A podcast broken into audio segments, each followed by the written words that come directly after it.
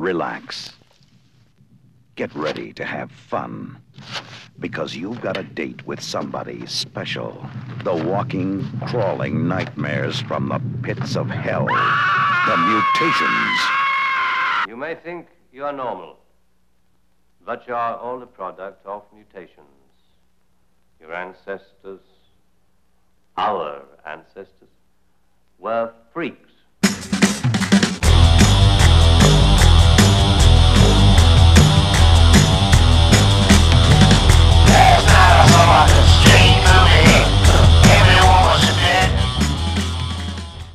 ¿Qué tal? ¿Qué tal? Muy, muy, pero muy buenas tardes, muy buenos días, muy buenas horas de las brujas, la hora que mejor les acomode para escuchar este podcast dedicado al cine raro, extraño, bizarro. Por supuesto, también a los videonastis, que es mucho de lo que estamos también viniendo a compartir con todos ustedes. Esta pues este fanatismo, este gusto adquirido que es el cine de terror de bajo presupuesto, ya lo dije, muchos, muchos de ellos que caen en la categoría de videonastis, por supuesto, por supuesto, a partir de ediciones mexicanas, lo cual también es muy interesante eh, eh, saber qué es lo que en otros países, principalmente en el Reino Unido, estaba estrictamente prohibido y aquí en México circulaba de una manera total y absolutamente gozosa en las estanterías de los videoclubes. Por supuesto, este programa no podría no podría existir de no ser por la sapiencia, el gusto y el fanatismo de mi querido amigo, hermano, maestro Mauricio Matamoros. ¿Cómo estás? ¿Qué onda? Bien, bien, bien. Este, pues aquí una vez más eh, reunidos a través de la tecnología muy buenas tardes, días, José Luis, y a todos los que nos están escuchando, pues también un saludo, donde quieras que se encuentren y a cualquier hora que se encuentren, ¿no?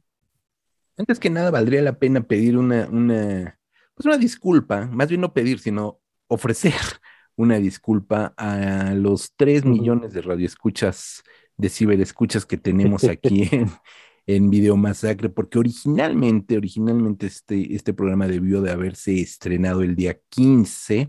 Ya saben que los 15 y 30 son días de quincena y días de escuchar Video Masacre. Pero es diciembre, por el amor de Dios, estamos ya preparando las fiestas decembrinas, estamos ya en un mood pues vacacional, estamos ya en muchas otras, en muchas otras cosas, y de ahí que diversas situaciones nos hayan impedido cumplir con la fecha establecida. Eh, todavía se vale, Mauricio, todavía se vale.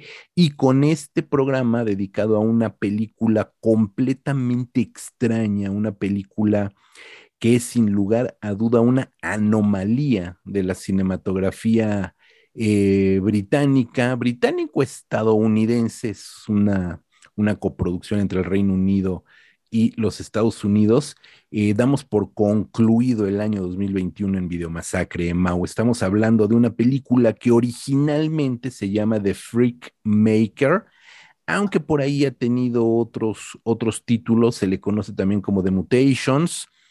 Eh, por supuesto que esta película, lo comentábamos unos minutitos antes de entrar al aire, se estrenó en México en salas cinematográficas como Mutaciones Macabras, una película de Jack Cardiff del glorioso año de 1974, Mau.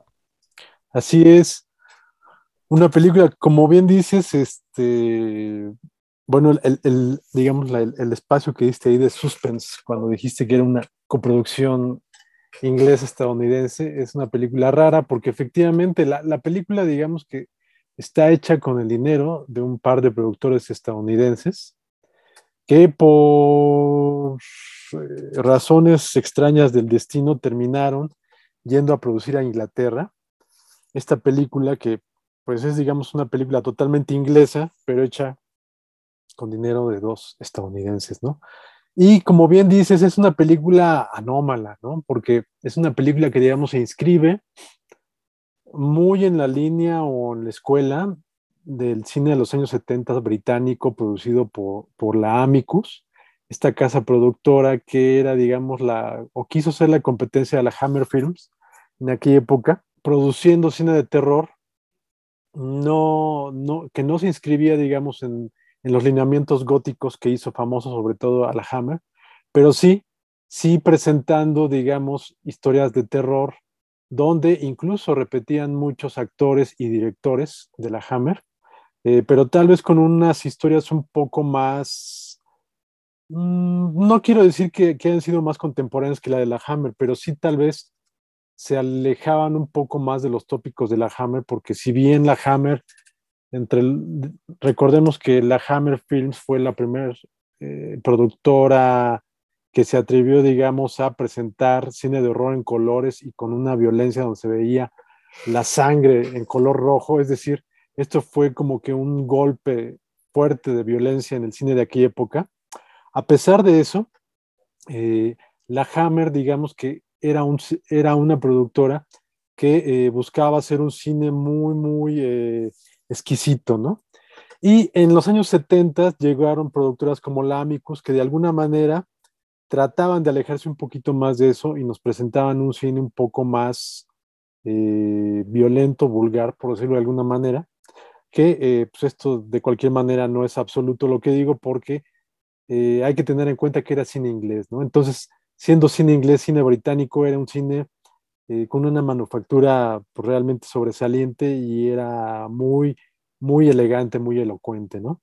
Dentro de este cine, pues como que se presenta esta película anómala, extraña, que no pertenece a ninguno de, estos, eh, de estas productoras, eh, pero que eh, pues logra reunir un equipo realmente extraordinario, ¿no? Ya lo decía José Luis, porque pues estamos hablando del director, bueno, de director encontraron a Jack Cardiff, ¿no? Jack, Jack Cardiff, que tal vez es más conocido como director de fotografía, Aquí recordamos a un director inglés que, pues bueno, eh, tal vez quienes eh, gusten del cine, quienes conozcan eh, películas clásicas de cine, tendrán ahí presente el, apellido de este realizador por haberse encargado de películas clásicas de Michael Powell, ¿no? Como Las Zapatillas Rojas o Black Narciso. Entonces, esa, la fotografía de esas películas que estamos hablando de fotografías emblemáticas, que no solamente eh, quedaron marcadas ahí en esas películas, sino que fueron influencia mayor para fotógrafos y para cineastas posteriores a estas películas. Estamos hablando desde George Romero y, Martin Scorsese por dar eh, el nombre o apellidos de dos autores, de dos directores importantes que han mencionado esas películas de Michael Powell como piezas fundamentales en las razones para que hicieran cine. Bueno, pues Jack Cardiff fue el autor de esa fotografía y de repente, a pesar de que él tiene una, también una, una carrera importante como director, nos encontramos que en su última etapa como director, de hecho esta película de Mutations es la última de su, de su carrera, pues decidió hacer una película de terror y como dicen los españoles, una película de terror cutre, ¿no? con esto quiero decir que es una película de terror, pues realmente de mal gusto, ¿no? De mal gusto no por su manufactura, repito, repetimos, es una manufactura sobresaliente, pero es una película que hoy día difícilmente podría hacerse. ¿Por qué? Porque tiene que ver, como lo dice uno de sus, de sus, de los títulos de esta película, tiene que ver con mutaciones, mutaciones desagradables y que eh, muchas de estas mutaciones digamos que se emparentan o que eh, viven a la par de eh, fenómenos de la naturaleza reales. No estamos hablando de que esta película es una suerte de Freaks de Todd Browning, realizada en los años 70, lo cual si resultó eh, fuerte y desagradable en aquella época, en los años 70, pues ahorita es una película que me atrevería a decir que es más incómoda por las razones en las que ha cambiado el cine, en la que ha cambiado la perspectiva del ser humano y finalmente pues cómo ha cambiado la manera en que vemos a nuestros semejantes y cómo hemos ido, cómo ha ido cambiando, cómo ha ido evolucionando, eh, pues vivir junto con, con todos ellos y cómo comportarnos con ellos mismos, ¿no? Totalmente de acuerdo. Y redondeando un poquito con Jack Cardiff, eh, los datos duros que evidentemente los pueden encontrar eh, con unos minutitos más de, tiempo invertido en, información. Em, fue un gran director con una filmografía muy poco conocida. una filmografía pues ya de los años 40, 50, 60, bien dices, esta película de Mutations o The Freak Maker es del 74 y fue su última película, ¿no? Como director. Pero antes de eso fue un cineasta como director, como director, eh, nominado a la Palma de Oro en Cannes, por ejemplo, nominado al premio Oscar, por ejemplo, como director. Eh, una película importante llamada Sons and Lovers, Hijos y Amantes, quizás la película más conocida como director de este cineasta, sobre todo al haber contendido por, por la Palma de Oro en Cannes, que curiosamente, de verdad las cosas del destino, eh, siendo el propio Jack Cardiff director de fotografía, no hace la fotografía de Sons and Lovers, pero la, se le encarga pues a un colega, amigo suyo, Freddy Francis, un extraordinario director de fotografía en Amicus, en Hammer Films y en otras productoras este, británicas. Y Freddy Francis gana el Oscar a la mejor fotografía por esta película de Sons and Lovers, ¿no? Entonces, de alguna manera, ahí está. Eh, hace 20 años, en el 2000, uno, eh, justamente nuestro homenajeado de hoy, Jack Cardiff, gana un Oscar honorario de estos Oscars que se entregan de manera honoraria. Eh, y el enunciado que siempre le ponen a estos premios honorarios fue eh, Oscar honorario como maestro de la luz y del color. Entonces yo creo que eso es como un, además, un epitafio hermoso para su carrera, para él como artista, Jack Cardiff. Es decir, de alguna manera quiero con esto redondear tu comentario, Mau, y decirle a nuestros escuchas que no estamos hablando de un cineasta cutre, no estamos hablando de un cineasta eh, forjado, formado en la serie Z, en la serie B. En la serie B, sí, por los niveles de producción de algunas de sus películas, que no eran superproducciones, pero no en el estilo de la serie B de cine fantástico o de terror o cutre. No era un Andy Milligan, por ejemplo, ¿no? Que era un cineasta también eh, que filmaba entre Estados Unidos, el Reino Unido, cine gore primigenio, ¿no? un poquito después de Herschel Gordon Lewis, no era un Al Adamson, no era de estos cineastas, al contrario, era un director hecho y derecho, forjado, formado en el arte cinematográfico en todas, en todas las acepciones. Por lo cual, tener una película como The Mutations o The Freak Maker es una anomalía en todos los sentidos Estamos ante una película, Mao, bien lo dices, que es una especie, no es una especie, es un homenaje al mismo tiempo que una modernización, eh, pues ya de 40 años después de esa auténtica joya que es Freaks de Todd Browning. Por supuesto, quien vea la película y no tenga estos datos de contexto, que por eso me encanta platicar contigo, Mau, y contextualizar la obra, pues podría pensar que este director, que quién sabe quién será, este Jack Cardiff, y nada más viene a mofarse de los freaks y viene a hacer este anatema en contra de la película de Browning, ¿sabes? O sea, podría prestarse a las malas interpretaciones de que es un mercachifle haciendo una película de mera explotación.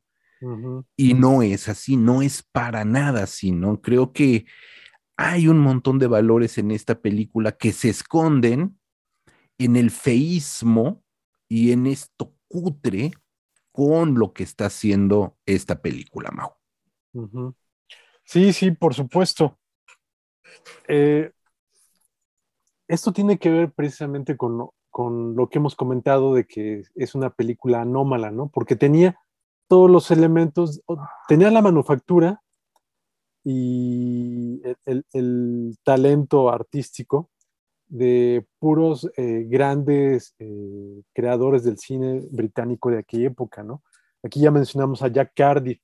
Estamos hablando eh, de que el cuadro de actores estaba compuesto por Donald Pleasence, un actor que, bueno, para los que gustan del cine de horror, pues no necesita presentación, no estamos hablando de un actor inglés con una trayectoria importantísima en el cine y el teatro inglés, y que eh, sobre todo a nivel mundial o en Estados Unidos se conoce por haber sido el coprotagonista de eh, la franquicia de Halloween, así como en muchas otras películas importantes de ciencia ficción y terror, ¿no? Como es el caso de eh, Viaje, bueno, aquí se conoció como Viaje Alucinante, esta película de Richard Fletcher, que es de un grupo de científicos que viajan al cuerpo humano, o un cult movie, en lo personal de uno de mis directores favoritos, la película Cult de Sac de eh, Roman Polanski, ¿no? Tres películas muy disímbolas de, eh, protagonizadas por Donald Pleasence y que nos hablan de la altura del nivel de este actor, ¿no? Eh, otro de los actores, tal vez el otro papel importante de esta película, es uno interpretado por Tom Baker, que para los, los que alucinan con las series de ciencia ficción clásicas, recordarán, sabrán que Tom Baker es tal vez el Doctor Who más famoso, más importante en la historia de esta serie inglesa, serie inglesa de ciencia ficción. Aquí Tom Baker hace un, interpreta un papel totalmente extraño, totalmente extraño para un actor de su, de su nivel, de su altura, porque estamos hablando de que, eh, me estoy adelantando un poquito, pero Tom Baker interpreta a un, eh, a un ser humano con una eh, malformación en la cara, que pues bueno, para los que no sepan que se trata de Tom Baker, difícilmente sabrán que se trata de este actor porque realmente le hicieron un, maquillaje especial ahí en la cara que es realmente extraordinario, ¿no? Extraordinario porque pareciera totalmente real y porque es, me atrevo a decir que es un maquillaje con el cual buscaron reproducir el rostro malformado de un, eh, pues de un fenómeno, llamémoslo así, humano, que se hizo famosón por aquella época, en los años 60, 70, yo recuerdo que apareció por ahí en un documental que se llamó Supernaturals, y era un tipo que tenía el rostro prácticamente al personaje que interpreta Tom Baker en esta película, ¿no? Entonces, bueno, regresando a lo que discutía, en esta película hay un cuadro de actores realmente sobresaliente, ¿no? También por ahí eh, es eh, la presentación de una actriz, eh, me parece que era escocesa, no, este, suiza, Julie Esch, que fue una actriz que trabajó en algunas películas de la Hammer. Yo recuerdo que quedé encantado por Julie Esch cuando vi por primera vez La leyenda de los siete vampiros de oro, esta película donde se mezcla las artes marciales con el, el, pues, el mito de, de, Drácula. Ahí vemos enfrentarse a Christopher Lee contra unos eh, eh, eh, karatecas. Ajá. Y este, pues bueno, ahí la damisela en peligro ya era Julie Esch y yo quedé a muy temprana edad flechado por ella, ¿no?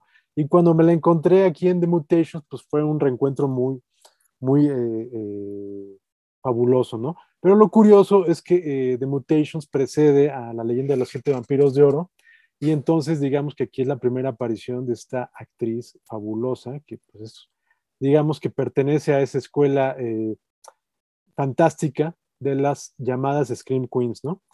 Y bueno, a lo que voy es que esta película posee eh, un presupuesto suficiente para pertenecer como que a otro tipo de películas, ¿no? pero la naturaleza de la historia de esta película la hace irse por otro lado y de alguna manera yo creo que eso ha ayudado a que sea una película prácticamente olvidada y desconocida. Eh, aquí subrayo, no se trata de una maravilla de película, no es la mejor película de horror, no es la película de horror mejor hecha, pero sin duda sí es una película que a mí me parece sobresaliente y en lo personal sí es una de esas películas freaks de esas películas, de alguna manera, del cine Z, del cine psicotrónico, que sí están guardadas en mi corazón. Es una película cutre, ya lo dijiste, ya lo dijimos que es una anomalía en todos los sentidos, es una película de explotación también, claro que sí, pero me parece que es una película totalmente cerebral, ¿no? Creo que está hecha así porque así quiso ser la película o así la idearon. No sé si los guionistas como tal eh, así la idearon o el propio Jack Cardiff le quiso dar ese toque a esta película, ¿no? La anécdota, por supuesto, eh, se vale, vamos a comentar un poco, tenemos a un, el clasiquísimo científico loco, que es, ya bien lo dices, este Donald Pleasance, catedrático de la universidad este, en Londres, de bioquímica, una cosa así como muy extraña, eh, que está afanado en hacer mutaciones, en crear una mutación de un ser humano con vegetal. Entonces, de entrar y crear estas combinaciones, estos híbridos. De alguna manera, esa anécdota, porque está llena de metareferencias, esa anécdota nos lleva a pensar, por supuesto, a la isla del doctor Moreau y a todos esos experimentos de científicos locos que buscan crear una mutación entre ser humano y otras especies animales, ¿no? Aquí va un paso más adelante y la lleva hacia el eh, mundo vegetal. Y en algunos diálogos de la película se hace mucha referencia justamente a la vida ecológica, a la vida vegetal, a, cómo el ser humano está acabando, está destruyendo pues un poco todo este sin todo este, ¿cómo decirlo? Todo este universo verde sin caer en el mensaje ecofreak, sin caer, por supuesto, en, en los postulados, en el pontificado, porque la película no va por ahí, de alguna manera se adelanta, pues prácticamente 40 años a todos estos movimientos verdes, ecológicos, de búsqueda de vida vegetal, etcétera, etcétera, pero aquí lo hace desde el lado más grosero, más, más este, violento de alguna manera, y lo mezcla también con esta parte de la otredad que ya manejaba la película original de Freaks, ¿no? Y de alguna forma busca, busca este balance entre estos seres humanos mutados de alguna manera, este, eh, ¿cómo decirlo?, fisiológica, porque lo que estamos viendo aquí también va a aparecer la caravana de freaks, igualmente respetando el tono de, eh, de la película del 31, con personalidades que sufren de algún tipo de malformación. No llega a ser tan, tan brutal como como lo fue eh, Todd Browning, es decir, las personas que aquí aparecen no llegan a ser tan brutales como las de Todd Browning, pero sí hay algunas figuras que sí, sí son un poquito, este, eh, ¿cómo decirlo?, eh, um, impactantes, ¿no? De alguna forma. Y luego, lo que se omite en esa parte es justamente la otredad de la belleza. Si no se incorpora este personaje, de Lynch, que además se llama, que es Tom Baker, este actor que dices que fue eh, una encarnación, una de tantas, pero sin duda la más célebre encarnación de, de Doctor Who, que es en sí mismo un freak, pero que reniega de serlo. Y ahí le da una vuelta brutal, porque ya no es nada más como este reconocimiento en el otro, sino esta negación de el propio ser, la autonegación a responder a quién es y lo que es, y buscar de alguna manera transgreder lo que es, buscando elevarse a una nueva condición, lo cual en sí mismo ya es una maldición, no estar a gusto contigo mismo y no respetarte por lo que eres, por cómo eres, y encima de no respetarte a ti, no respetar a los tuyos o a los que son como tú, me parece que le da todavía una tuerca más de, violencia eh, al discurso bastante incómoda. ¿no? Cuando una persona, como era el caso de, del, Cleopatra, era, ¿no? El, personaje original de Todd Browning, de Freaks, la trapecista, y del hombre fuerte, de alguna manera tenemos estos dos este, arquetipos, el de la mujer hermosa, el del hombre viril fuerte, entiendes, por supuesto, que hay un rechazo a los que no son como ellos, porque al final ellos tienen este discurso de lo dionisiaco, de lo bello, de lo estético, de lo socialmente aceptado, de lo normalizado. Y entiendes que venga un resentimiento y, una, y una, un rechazo hacia los fenómenos. Pero cuando ese rechazo viene de parte de alguien que es como ellos, ahí sí dices, ah, cabrón, o sea, aquí se eleva muy mala leche ese discurso de negación, de violencia, de exclusión, de todo lo que hoy se maneja, ¿no?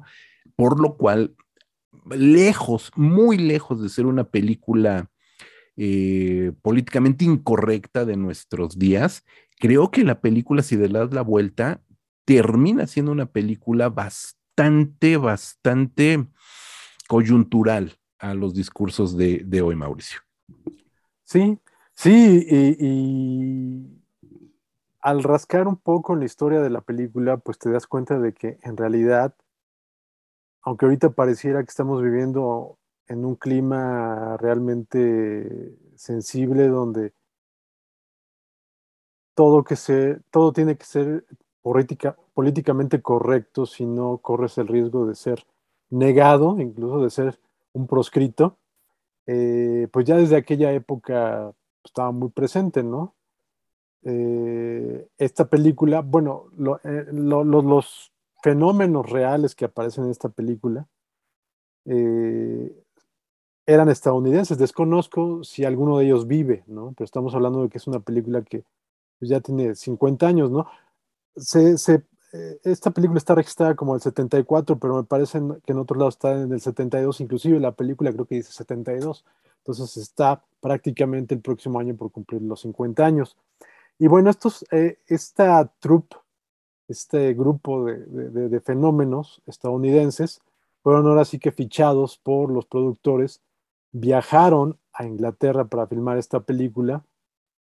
Y eh, eso no fue muy bien interpretado en aquella época, ¿no? Por, ciertos, pues digamos, por la parte de los medios que se enteraron de, que se iba a filmar esa película, ¿no? Entonces fue algo que no se vio bien, aunque estamos hablando obviamente de los años 70. Mm, no sé, no me atrevo a decir que sea la, década del cine de explotación por antonomasia, pero sin duda sí es una de las más fuertes de este tipo de cine. Entonces, eh, a pesar de que se hayan dado con natos de, eh, de boicot para esta película, eso, eso, mismo, eso mismo servía para que la película se vendiera en aquella época. Y repito, al día de hoy es una película que se conoce poco y que se valora poco, ¿no? Entonces yo creo que su naturaleza misma ha ayudado para que eh, sea una película que de alguna manera le, son reticentes tanto los autores que le hicieron como espectadores e incluso crítica, ¿no? El propio Jack Cardiff dice que sí le resultó complicado filmar la película. A él inclusive le costó trabajo eh, participar con estas personas de características especiales, porque si bien efectivamente no había un grupo tan peculiar, digamos, como el presentado por Todd Browning en Freaks en 1932, sí había, sí eran también personas que eran impactantes a los ojos de cualquier, eh, pues de cualquier eh, individuo, ¿no? Eh, hay uno en especial, uno que, es conocido como Pop Eye, Popeye, Popeye le diríamos aquí, pero es Pop Eye por, por el ojo que brinca y que es un, pues un individuo afroamericano que tiene la capacidad de eh, uno cuando abre mucho eh, los párpados, dicen que eh, abres los ojos, ¿no? que pones los ojos saltones, pero este tipo no solamente tiene la capacidad de abrir más los, los, párpados, ¿no? sino de empujar el propio globo ocular y pareciera que va a salir volando. Entonces, al día de hoy, es una experiencia realmente impactante ver a este tipo, ¿no?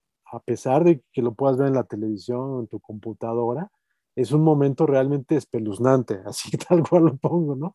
Y entonces, obviamente ver eso en el cine me imagino que fue muy impactante. Y finalmente, yo creo que haya sido cualquier década del siglo XX, porque sí, en otros siglos creo que eh, la manera en que se veían a los seres extraordinarios podría ser un poco distinta, tal vez. En este siglo XX me parece que no ha cambiado mucho. Entonces, eh, yo creo que en cualquier momento del siglo XX y lo que va de este XXI ver personajes tan extraordinarios como los que aparecen en esta película, sí debió ser pues, impactante y más verlos en una pantalla enorme de cine, de un cine de los años 70, que no eran los cines liliputienses del siglo XXI, ¿no? Entonces, esta película sigue siendo realmente pues, impactante. Y como bien dice José Luis, eh, ahí el discurso que traía la película de este, eh, de este alucinante propuesta científica de un científico, pues no sé si loco, pero al menos un tanto obsesionado con su visión de tratar de crear al ser vivo eh, más poderoso que aguantaría cualquier evolución o cualquier guerra, que era una mezcla ahí de, carnívoro con planta carnívora, eh, y ver los resultados científicos es realmente espeluznante, ¿no? Creo que todo esto en conjunto eh, arroja una película que eh, a pesar de que está filmada en 1972 y por lo tanto presenta efectos de maquillaje, efectos especiales, que resultan un tanto plásticos, pues irreales. A pesar de eso, me parece que el diseño es realmente espeluznante y todo esto mezclado con la, pues el escenario del circo de fenómenos y que finalmente es donde buena parte de la trama se lleva a cabo y donde se dan esos encontronazos de los que ya hablo eh, muy eh, efectivamente José Luis, donde el propio ser extraordinario reniega serlo, me parece que arroja una película realmente impactante. Sí, impacta de buena, de muy buena manera, ¿no? Y mm, comentar algunas cosas técnicas, ¿no? Que también vale mucho la pena. Algo que me impactó eh, técnicamente hablando, independientemente de la trama y los personajes y los actores de capacidades o de, capacidades diferentes.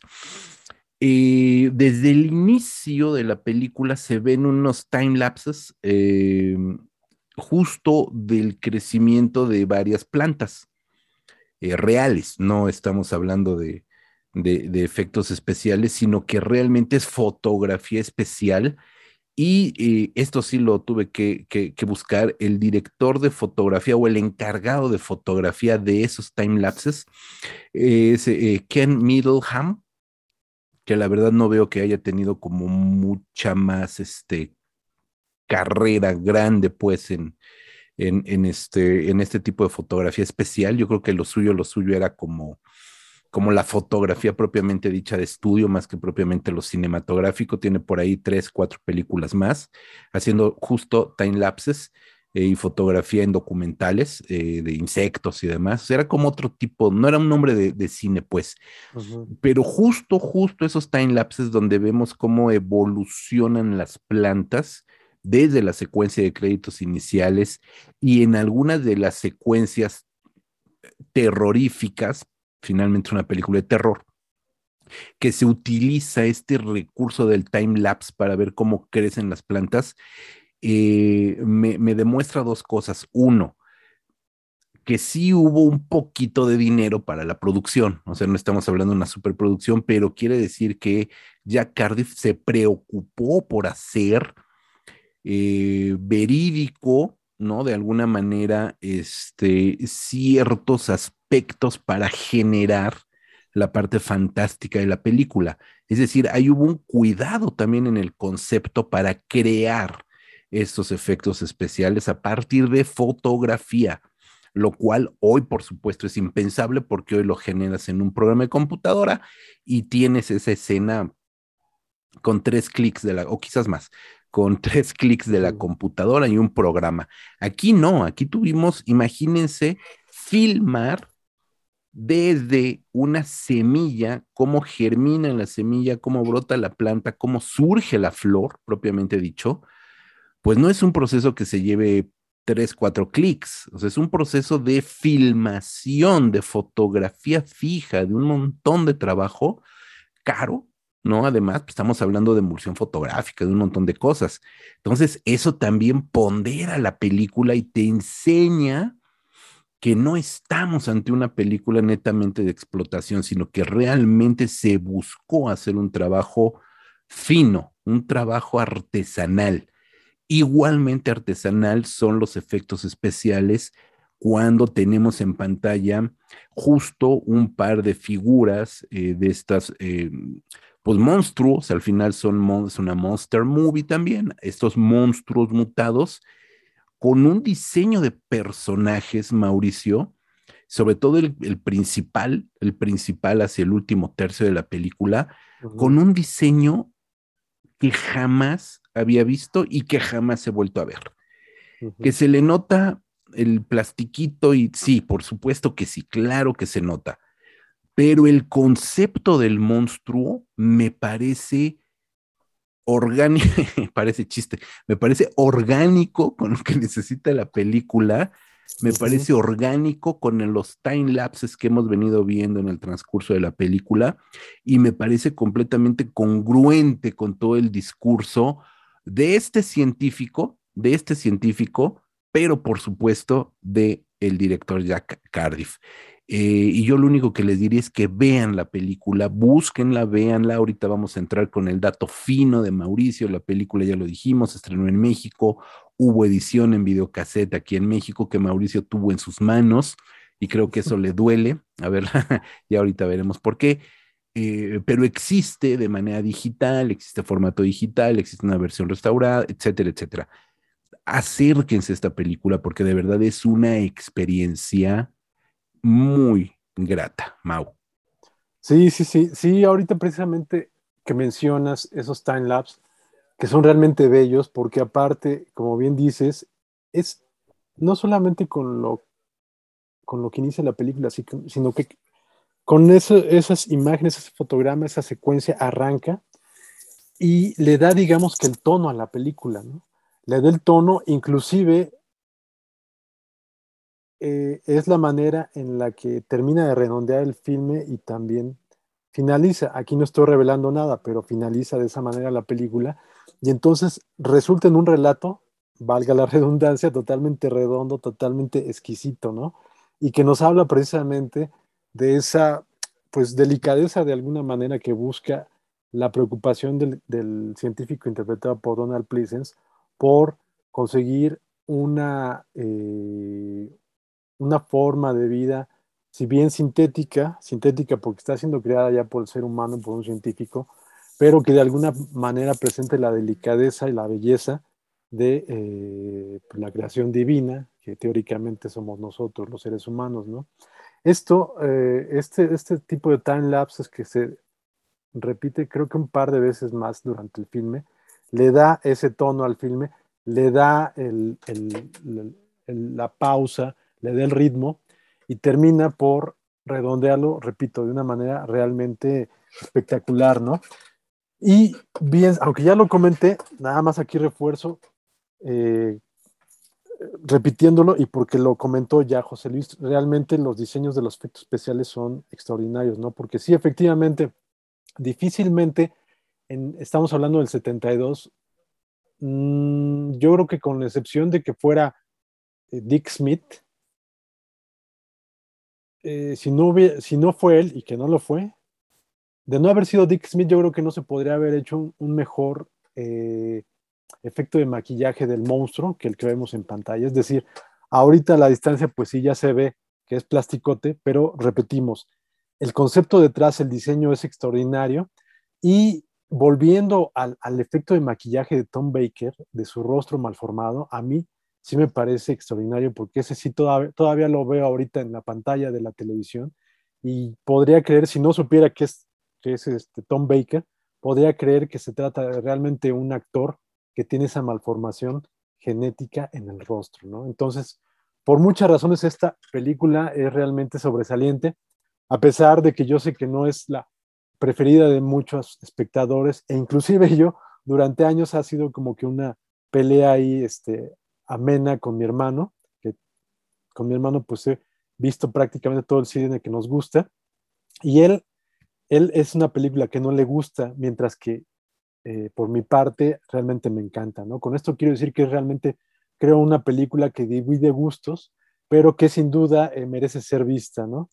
Y como ya comentaba José Luis, esta se trata de una película que se pudo ver aquí en cine, es algo que no nos tocó, se pudo ver en televisión y se pudo ver incluso editada en video, ¿no? Yo la conocí en televisión de aquellas películas que pasaban en la noche ya casi madrugada en Canal 5, ahí fue donde la conocí, donde me enamoré de la película. Y tuve el infortunio, sí, así infortunio, de encontrarme la original en el tianguis cercano a mi casa.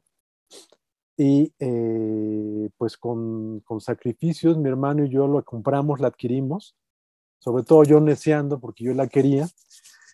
Y la edición de la película era venir en una caja de cartón grande, o sea, muy distinta a lo que se acostumbraba a ver en aquella época. Creo que a veces solamente las películas porno eran las que venían en películas, en, cajas de cartón grandes. Y así venía esta. De hecho, era una película que eh, eh, semejaba mucho una portada de cine porno, porque estamos hablando de que el arte de la portada estaba hecho aquí en México. Nunca, no sé si habré visto la firma, no la recuerdo, la firma del autor, era, digamos, ese tipo de arte muy latino, donde muy latino acostumbrada a muchas eh, revistas de historieta de aquella época, donde en primer plano había una chica semidesnuda y ya atrás de ella, digamos que se veía un poco más de la acción de la historia, ¿no? Pues aquí en primer plano estaba una chica semidesnuda y atrás se veían algunos rostros y efigies ahí monstruosas, ¿no?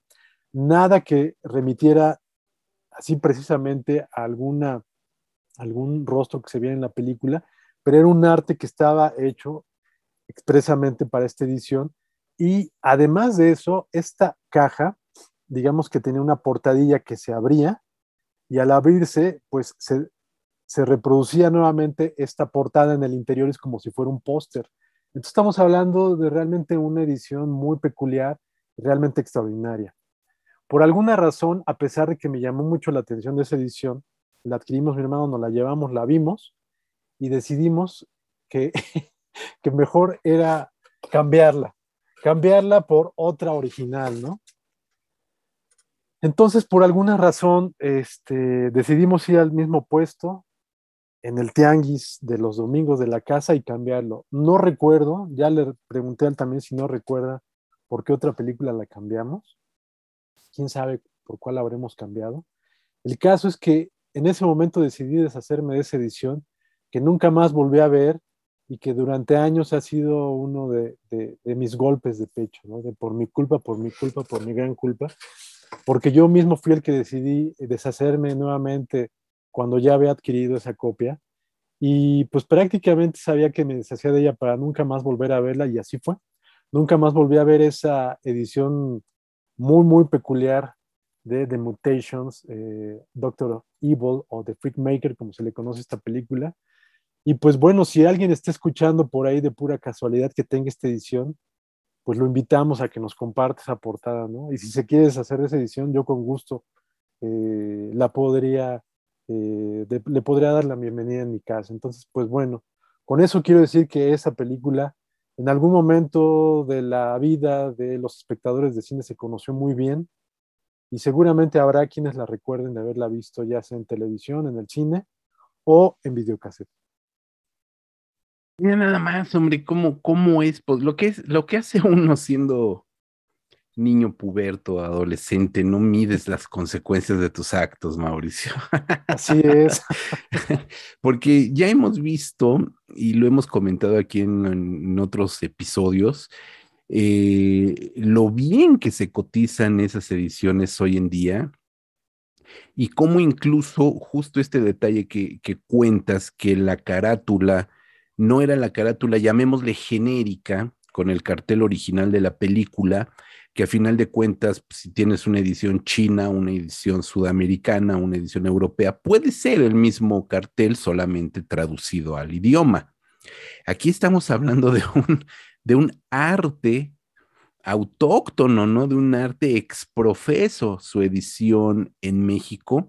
Yo jamás vi ese videocassette, ni siquiera en renta. jamás lo vi, no, no recuerdo haber este, visto esa, esa caja, ese, esa película. Eh, si lo hubiera visto, muy probablemente lo hubiera dejado pasar también, evidentemente. Este, eh, no, no, no tengo o no tuve pues de, de, chavo la misma eh, filia tuya, entonces es muy probable que lo hubiera yo dejado pasar y, ya, ¿no? En una de esas ni veía la película, ¿no? Pero, pero, pues nada, hombre, ahí está. De verdad que si alguien está escuchando esto, tiene su película, su copia de Freak Maker eh, mexicana. Mauricio, Mauricio paga bien. Ojalá. Mauricio paga bien. Entonces, este, pues sí, igual y les esté estorbando, o a lo mejor su mamá les dice, tiren esa porquería, pues no la tiren, este, dónenla, véndanla, hagan algo, ¿no? Con, con ella algo de provecho. Pues Mauricio, ¿qué, ¿qué, más podemos decir? Recordar nuevamente a este Jack Cardiff, un director bien importante, injustamente olvidado, em, una película sumamente desconocida, que para eso tenemos también Video Masacre, para venirles a presentar películas extrañas, divertidas, eh, pero además de extrañas y divertidas, con valores también eh, más allá de la película, creo que quedó muy claro de lo que estuvimos platicando. Por supuesto, a la preciosa Julie Hedge, que bien lo dices, es de Noruega, o era de Noruega, Noruega. Y que también apareció mi querido Mau en eh, Al Servicio de Su Majestad, fue Chica Bond. Ah, fue Chica Bond. Fue Chica Bond. Con el, en la única película de George, con George Lazenby como James Bond. ¿No? La única película de que no es de las mejor ranqueadas, hay que decirlo, pero pues aparece Telly Savalas, que aparte es un actor asasazo ahí, este, increíble, ¿no? Y por supuesto, nuestra, nuestra eh, querida eh, eh, Julie Hedge en esta, en esta peli. Pues nada, Mauricio, pues un gustazo, como siempre, despedir el año contigo, hablando de del mejor cine bizarro. Sí, caray, pues eh, un gusto también, el gusto es compartido. Y sin duda, pues bueno, cerrar el, año con esta película me parece que es una manera, pues, arte interesante, original, porque pues bueno, no estamos hablando ni del estreno del momento, ni de una película, incluso ni siquiera de una película que, que esté cumpliendo un aniversario importante, aunque bueno, creo que el próximo año sí cumple los 50 años, pero recordar una joyita oscura como esta, pues creo que siempre es valioso, ¿no?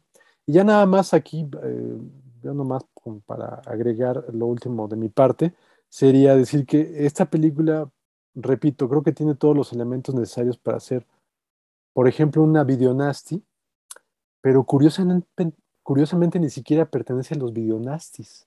Es decir, yo creo que la película de alguna manera históricamente ha resultado tan desagradable de alguna manera que se le ha hecho a un lado, se le ha olvidado históricamente, y no pertenece ni siquiera a los videonastis ingleses, que me parece que tendría que estar ahí porque es una película políticamente incorrecta, porque es violenta y por muchos otros elementos que fácilmente eh, la hubieran hecho pertenecer a ese listado oscuro de los videonastis que de alguna u otra manera hemos ido tratando de eh, pues homenajear en este eh, podcast que pues bueno esperemos que estén ustedes eh, encontrando de interés y que pues nos continúen escuchando durante el próximo año. ¿no? Pues con eso me quedo, Mauricio, no me queda nada más que agradecerte como siempre. Eh, tenemos pocos programas todavía, eh, arrancamos apenas hace tres mesecitos con este proyecto, pero es un gusto cerrar el año contigo platicando estas películas y por supuesto a ti y a nuestros escuchas eh, pues darles, prometerles que volveremos, volveremos con muchas películas más. Eh, completaremos ya un año completo como tal de producciones, días 15, días 30, o por lo menos trataremos de que sea lo más cercano al 15 y 30, ¿no? Para que tengan por lo menos un par de películas, este, un par de podcasts y un par de películas que ver extraordinarias al mes. Em, Estamos cerrando el año, como bien lo dices. Muchísimas gracias a todas, a todos, a todes. Facebook, Twitter, Instagram y por supuesto también el blog de eh, Video Masacre está para que nos escriban, díganos si quieren alguna película. Creo que les quedó muy claro que no vamos por las mismas líneas de todo mundo. Ahorita todo mundo está hablando de las mejores películas de terror navideño. Pues ya vayan y escuchen eso o lean esos listados y ahí van a encontrarse este, las películas. Eh, y aquí trataremos de darle la vuelta e irnos por otra, por otra vía a contracorriente, Mau, como siempre nos ha gustado hacer.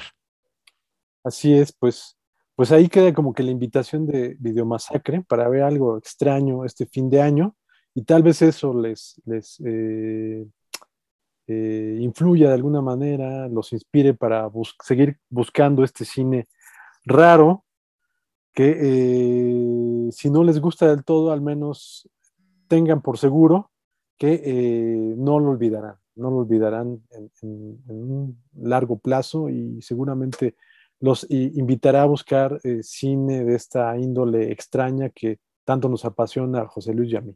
Abrazos, Mauricio, la mejor de las Navidades y un gran inicio del 2022. Abrazos y mis mejores deseos también para todas, todos y todes. Nos escuchamos hasta la próxima.